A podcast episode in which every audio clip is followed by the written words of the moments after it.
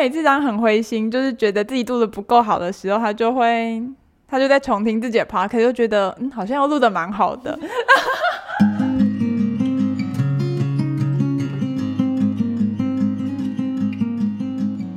因为我把我的麦 m 掉，我已经把我自己的声音。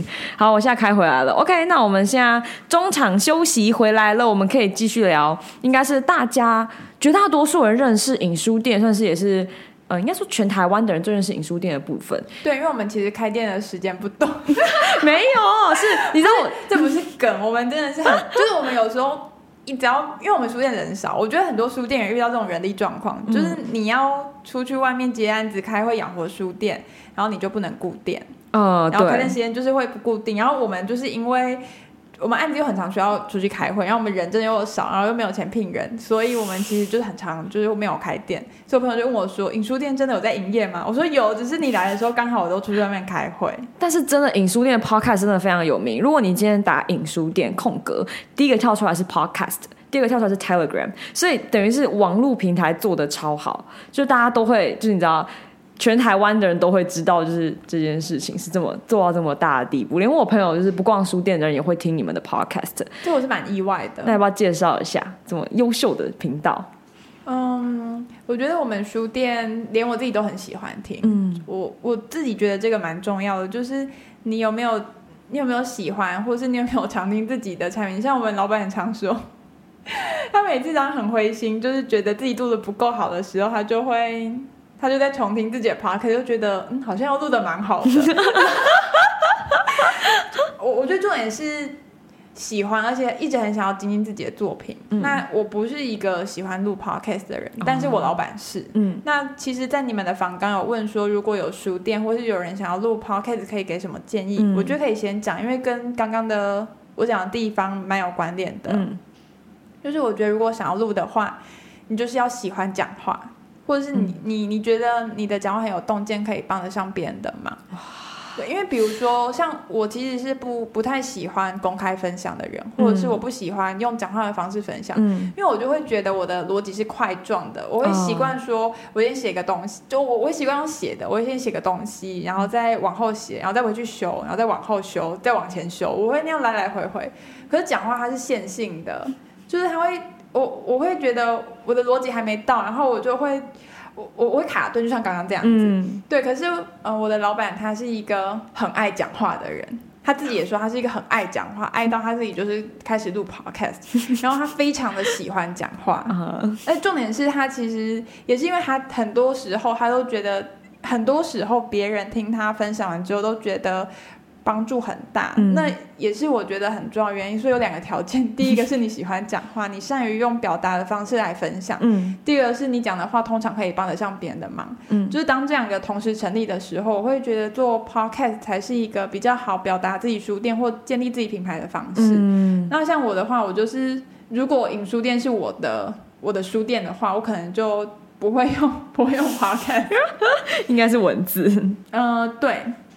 所以我觉得前提是真的要喜欢，不嗯，因为你只要喜欢，你才可以做得久，你才可以很真诚的在你的节目表达你自己。嗯，对。那我会觉得这个就是唯一的建议，就其实跟设备啊、跟技术啊，那那都没有什么关系。我觉得只要你你真心的喜欢你讲的，而且你相信你你所讲的东西，然后你确信这个是可以帮得上忙，但你你也可以讲自己爽，这完全没有问题，因为其实现在上架都很方便。可是，如果它要变成是一个品牌，就代表有人要接受，就有有人需要你，那就代表你的话一定要帮上别人忙，别人的需要才能被米平，别人才能被符合嘛。嗯，对，所以其实刚刚那两个条件是我觉得最基本的条件。嗯，像我很常讲话就帮不上别人忙，我有时候讲话就只是逗别人开心而已。没有，不会啊。今天今天就今天讲的，对吧？佩影今天分享的都是非常。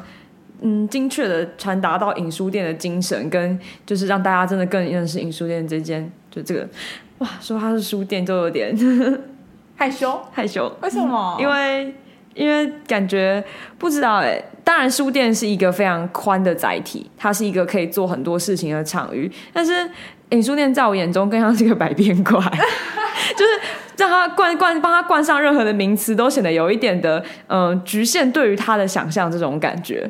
我我蛮喜欢这个描述的，因为其实我觉得书店很难营运，很难在这个时代生存。那我们需要有自己的百变方式。那像我觉得，因为我们其实，在开书店之前，我们就是一个很喜欢办实体活动，我们也很喜欢乐于尝试各个。像我对出版很有兴趣，然后我也很好奇数位出版可以带给我们什么，所以我们有发展这样的专案。嗯，然后我们对活动很有兴趣，也很有经验。嗯，然后所以我们从就是复杂生活节啊，然后办到傣龙庆记，然后就这样一路办，就是一直优化我们所擅长的。擅擅长的元素，然后放大我们的优势，然后也慢慢的修调整我们的缺点。嗯，所以，我们是基于我们的优势来发展我们品牌的曝光方式。嗯，对。可是，我相信很多其他的书店都会有他们的优势，比如说他们的在地连接很强。嗯，所以他们可以推出就是跟在地连接性比较，不管是跟嗯跟，不管是跟。社区的营运有关系，那或者是更在地的选书，可以让就是外地人来到书店，可以成为了解这个地方的渠道跟起点。嗯，那这个是影书店做不到，像我们只能介绍说我们旁边有五马，五马很棒。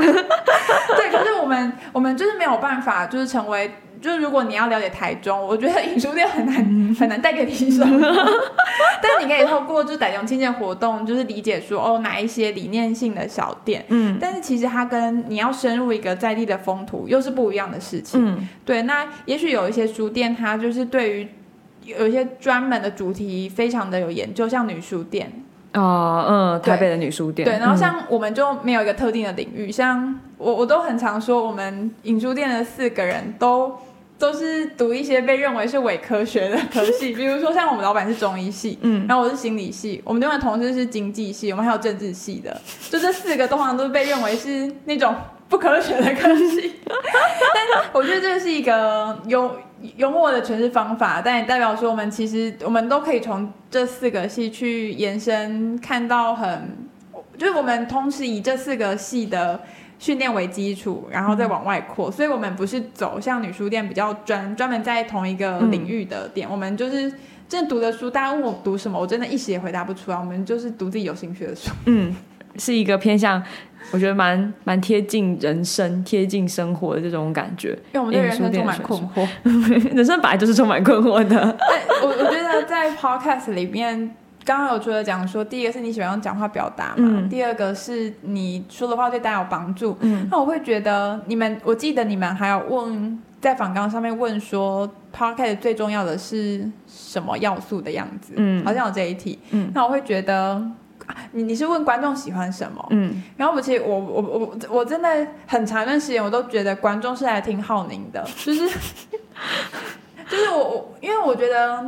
就是我的老板浩宁，他讲话很长的很有道理，然后也论证了很多事情，让觉得让别人很有收获。嗯，那甚至我觉得很多人是来听，就是我另外一个同事文君，因为他讲话也很有逻辑。嗯，然后我就觉得我是不是一个好像没有办法在 p o c a s t 上面帮上忙的人？然后直到我有一次在实体书店，就是书书店遇到一个听众，他就说我里面最喜欢你，我 说他被告白，然后就说我喜欢就是看你。挣扎的样子，但那个不是一种，那个不是揶揄，那就真的是他觉得他很高兴有人，就是他不是一个人挣扎，嗯，然后是一样有人跟他面临人生或是亲子相关、亲子问题相关的困惑，然后那个困惑是真实，然后重点是那个真实有可能是没有办法解答的，是平凡人的缩影。对对对对对，然后我就想说哇。好，我找到我的定位了。我就是一个有时候讲话逻辑会不好，然后会为一些，比如说，呃，如果别人不喜欢我怎么办呢？然后如果就是呃薪水不高，但是想要理想未来怎么办呢？不会存钱怎么办呢？不会思考怎么办呢？就这种就是平凡人的平凡问题。然后就觉得说好，那我我就开始有个使命感，说我要为这些人读书，就是 挺赞的。对，然后我后来才发现说，哦，原来就是大家不是喜。就大家不会只是喜欢聪明的人，大家不会只是喜欢声音好听的人，大家不是喜欢逻辑的人，大家喜欢的是我们的真诚。就像浩宁的真诚，就是他有条理论述事情；文君的真诚是在于他的理性、跟思考、跟数字式的思考。然后我的真诚就在于我真的他妈的很困惑。浆糊，然后让就是借由一些讨论，所以我其实有一种感觉是我们的 podcast 很像。就是我们店员的人生实境秀，就是你从第一集听到现在，就发现其实我们人生有，因为我们都在以我们自己的日常生活为例嘛，因为毕竟要让大家读懂一些我们觉得不容易读懂的书，嗯，然后就发现说，哦，其实我们真的长大了，哇，看到自己的进程，对我有时候回去听都会觉得哦，好害羞，但是会觉得好，那其实现在有进步，嗯嗯，哇，所以你们的 podcast 里面段也？也对，感受得出来，就是会有明确，大家自己带着自己的身份、自己的观点，然后进入这一个场域，然后开始讨论。但我觉得，对啊，我们一个 podcast 里面的确需要有一个人为平凡人发声，否则我们那时候听到浩宁的讲话，就觉得，哦哦哦哦，就是嗯，大家有兴趣可以自己去听影书店的 podcast，就是，唉，就是我有点怀疑自己。啊，嗯，我是空口代表，欢迎可以带入我的角色。我觉得就是因为这样 p 开始才会跟文字有差别，因为声音跟文字本来接触的媒介不一样，然后你就有不同感受。你可能文字出版，然后就还有就是会因为字词啊，然后你可能会被带走。对，然后可能就是没有办法真的很入戏，可是你透过一个声音，你会知道那个是一个人讲出来的故事，然后就觉得哦，那是真的存在，然后你可能就可以把那个声音带入自己的生命里面，然后去思考那个就是他的困惑、他的精神，然后他想要做什么事情，就会有比较有共鸣感，比起就是可能对于一些比较对文字阅读比较没有那么擅长的人，是很适合的。这就是为什么我们的台名叫做四零六台中市北屯区崇德路二段三百零一至一号，因为我们就是要让大家，就是一旦你你透过声音跟就是你讲的话认识这个人之后，你可以循着这个地址跟那个我们的 Google Map，那我们的就是 Podcast 的台名的那个照片就是 Google Map 的截图。我想说，那个设计也太聪明了吧！就是没有，就超有记忆点。是因为我们那时候没有设计师，然后我们就只能说好，那我们要用气话来解决这个难题。然后我们就想说，这个 podcast 的目的应该就是第一个要分享影书店精神嘛，再就是要让大家如果想要就是知道影书店，找到影书店，他要用最简单的方式，所以我们就把地址当做我们的台名啊。然后把地图当做我们的封面。虽然那时候我，因为我第一次知道影书店的 podcast，其实反而是我朋友推荐给我的。然后就他就是说，你知道那个台中市那个独立书店吗？我说哪一间？然后我当时以为他可能要讲新手，因为新手最有名的。他就说，然后我就说，他说台中什么什么什么。我说我说等一下，我说你要不要拿给我看？他就拿给我看看那个台名。我都知道现在我还背不太出来。然后我就我想说，嗯，这间这间你有去过吗？我说嗯，台中的还没有还没有去过，但是。可以去看一下下，我就觉得真的那个台名会让人印象非常深刻。我们台名就很奇怪嘛，你只要打四零六就可以找得到。然后，但是同时也会有听众担心说，哦，这个名字很就很地址很奇怪，那样子其他其他人就是那种自然搜寻的人会不会就是搜寻不到？嗯，因为你打书店你就不会跳出我们的台名。对，那他们就担心，我们就提醒我们要不要改台名。然后我们就说没关系啊，我们就是。我们就口耳相传就好了。嗯，对，因为我我自己会觉得，有时候遇到这种事情就是缘分，缘分也不是说我们不积极，也也不是说我们不积极去行销，而是我觉得如果这是我个人的看法，说不定我老板没有看法，但是我觉得有时候用口耳相传的去介绍，就是这个地方，它会形成一种神秘的社群。嗯，然后这种神秘的社群，它会成为我觉得影书店的一种很。很长远、很稳固的力量，嗯，对，因为有时候其实，比如说，如果你是因为某一个作家上电台，然后我们书店的人气突然被冲起来，那当然是很开心的一件事情。可是，我们真的有办法留住这些人吗？那这个就是。考验我们书店的属性，还有我们的能力。嗯，那所以其实我自己会觉得，以朋友推荐的方式，一定都是说，哎，我知道某个人很适合这个电台，我才推荐给你。所以我觉得它形成社群的扩张程度，相对是更紧密的，更紧密的。对，然后这个是我的一个看法。对啊，像这样子的话，就是留客率会比较高，因为毕竟你是。经过身边人准确的行销，他准确打到你面前，他知道你会喜欢这个东西。而且我觉得我们前我们前其实前期也有很多的测试，包括我们器材啊，然后还有我们录音的人，有时候让有时候浩宁也会抱怨我说，就刚都在乱讲啊，然后叭叭叭，就是会觉得说我我那段讲的。就是有点不好，然后所以其实前期我们也有点在默默的偷练功，嗯，但是我们没有办法等到我们变得很厉害才发表，我们一定要透过不停的发表，慢慢的去修正自己，嗯。听听到别人的回馈，嗯，对，所以我们其实前面很像投练功，然后默默的，就是用口耳相传的方式来扩张我们的社群。所以前面其实没有大肆的宣传，也某部分也是因为我知道，我们知道我们现在还并不完美，但是我们会慢慢有一天会变完美的。那你会看到那整个过程，因为我们前面都没有删。我我现在也觉得，因为我们现在就等我们现在录 podcast 嘛，所以我也觉得，如果对一两年后回来看这，回来听这个 podcast，我也觉得我应该会先把自己埋起来，现在应该蛮恐怖的。所以我觉得它就是一个，它就是一个人生的历程，然后是一个你可以看得到轨迹。因为我说听声音跟看日记也是很不一样的感觉，就很像刚刚讲的，就是文字跟声音的不一样。嗯嗯。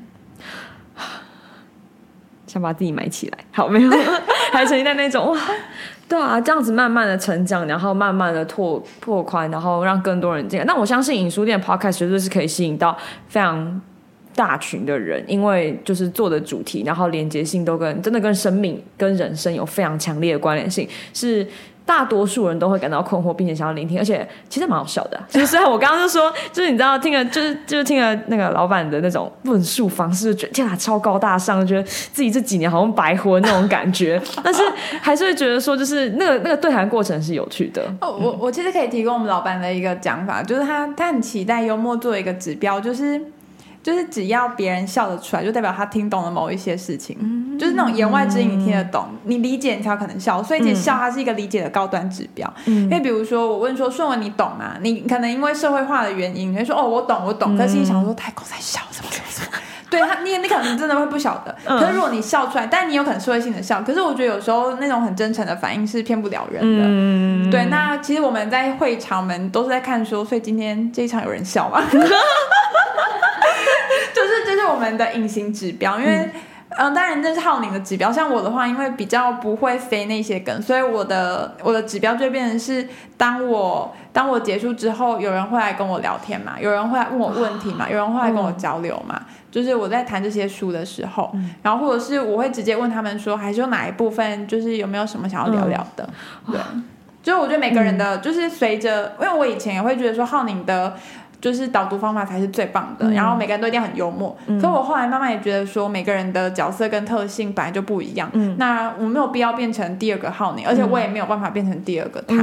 对，所以就也慢慢的找到属于自己的导读方式。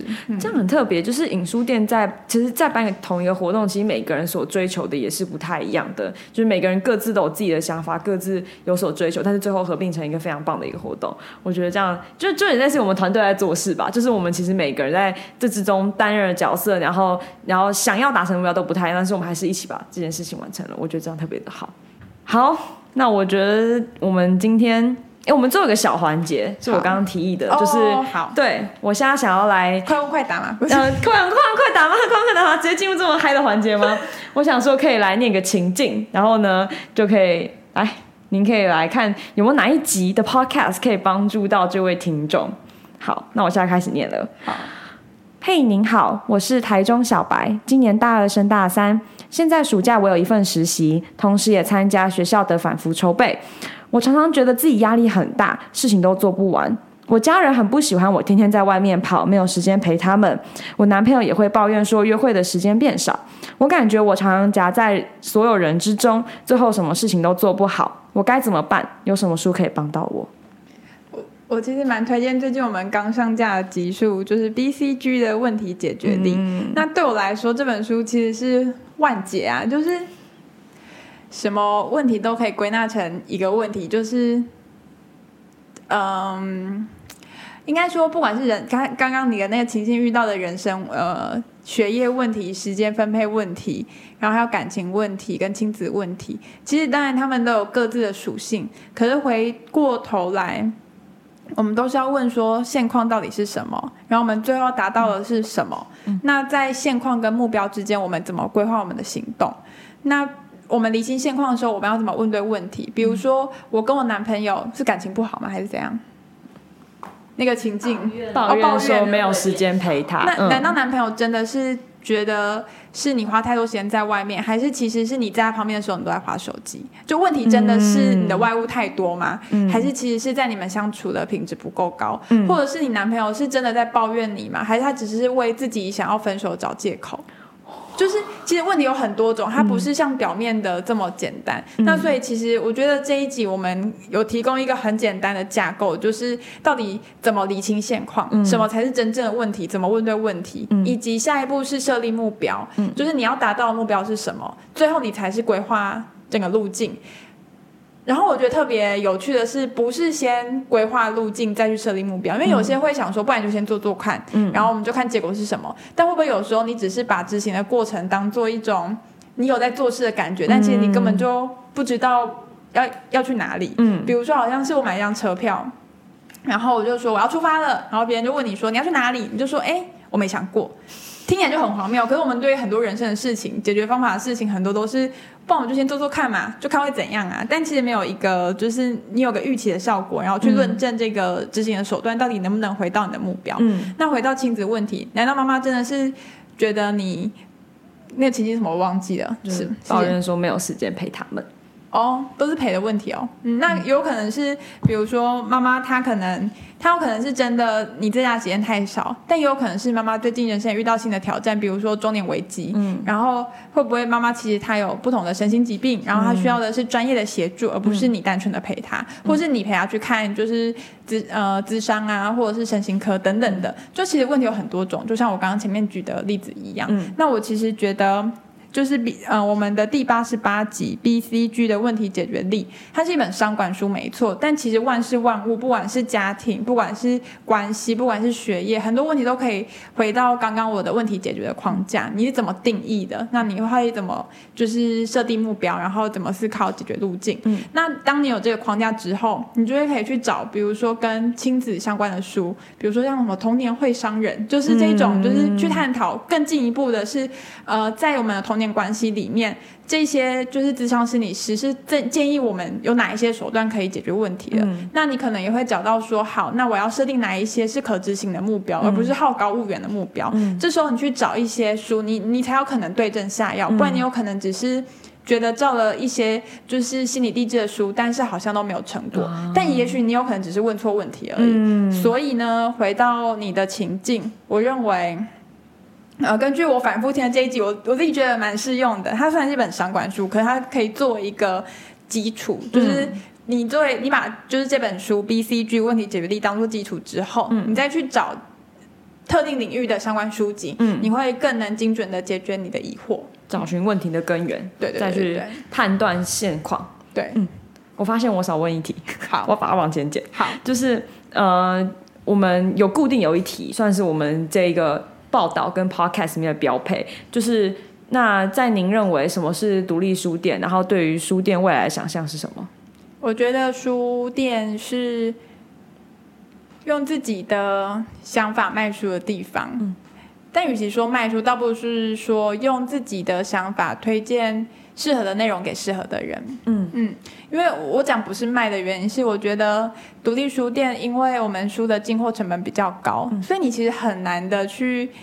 去叫别人说一定要来独立书店买书，这件事情其实是一个有一，就是我我觉得是有一点难的行为。嗯，对。那但是推荐好的内容是我们可以做到的事情。对，然后我们有别于连锁体制，我们有自己，我因为我们是自己出来嘛。嗯。那我们有自己的想法，可以做自己想做的推荐。各种形式的推荐，像以我们来讲，就是用自己的活动举办的优势，或者是像数位出版的尝试的优势来去当做基础往上去探索。那我会觉得书店它就是一个可以探索新形态内容的行动机构，嗯它可能比出版社更更站在第一线，嗯然后它比它比一些连锁的体系更灵活，然后它可以创造一个新的实验模式，来让整个产业变得更活络。嗯嗯。那您对于书店未来的想象？对书店未来的想象，我自己会觉得，我自己期待是喜欢，嗯，我自己觉得是现在喜需要好的内容的人越来越多，因为可能资讯越来越容易取得，然后大家也会觉得不晓得怎么去鉴别好的内容。嗯那我会觉得鉴别内容的能力是重要的。那我自己对于书店的想法是，我们除了提供内容之外，可以跟客人怎么分享，如何鉴别适合自己。现在的资讯，那这个就是书店很，我自己认为书店很重要的任务，也是一个时代的任务。因为过往可能你的资讯取得没有这么容易的时候，你不你不太需要鉴别，就是因为你可能就是有就你有你就已经跟别人不一样了。可是我们现在处在一个资讯爆炸，然后内容产业爆炸的一个年代，那大家都有一些资讯焦虑，那我们要怎么真实的去去去抚慰读者的？知识焦虑是给他们更多的书吗？还是从他们的现况里面去知道说，呃，他真正焦虑的是什么，然后推荐给他适合的内容。而那些内容不只是书，有可能是呃你所优势的产品，比如说农产品啊，他可能他的他的他的需求可能是吃的不够健康等等的。就是我觉得优势，我们书店的产品。可能是除了书以外的其他内容，不管是服务，不管是其他实质的非书商品，嗯，对。那我其实我我自己对对就是这个产业还是蛮乐观的，因为我们其实没有什么悲观的理由。如果影书店都悲观，我影书店都悲观的话，那有有点我觉得是有点难度哦。然后我我觉得如果有兴趣的话，就可以。呃，除了是多多支持独立书店之外，我觉得那个支持不只是买书啊，你可以用其他自己觉得 OK 的方式，比如说去他们的贴文按赞啊，或者是就是或者是去宣传，就是有这个地方。对我觉得不一定是用钱的方式支持，只要有一个人在关注这个地方，那这个地方就还是有存在，就是这个地方还是能感受到那个意义感在。好我觉得这个结尾结在这边非常的漂亮。那我们就到这边结束了谢谢银书店的配音来我们节目耶！我们要去吃乌马了。对我们要去吃乌马了我真想这样讲。好 拜拜。拜拜。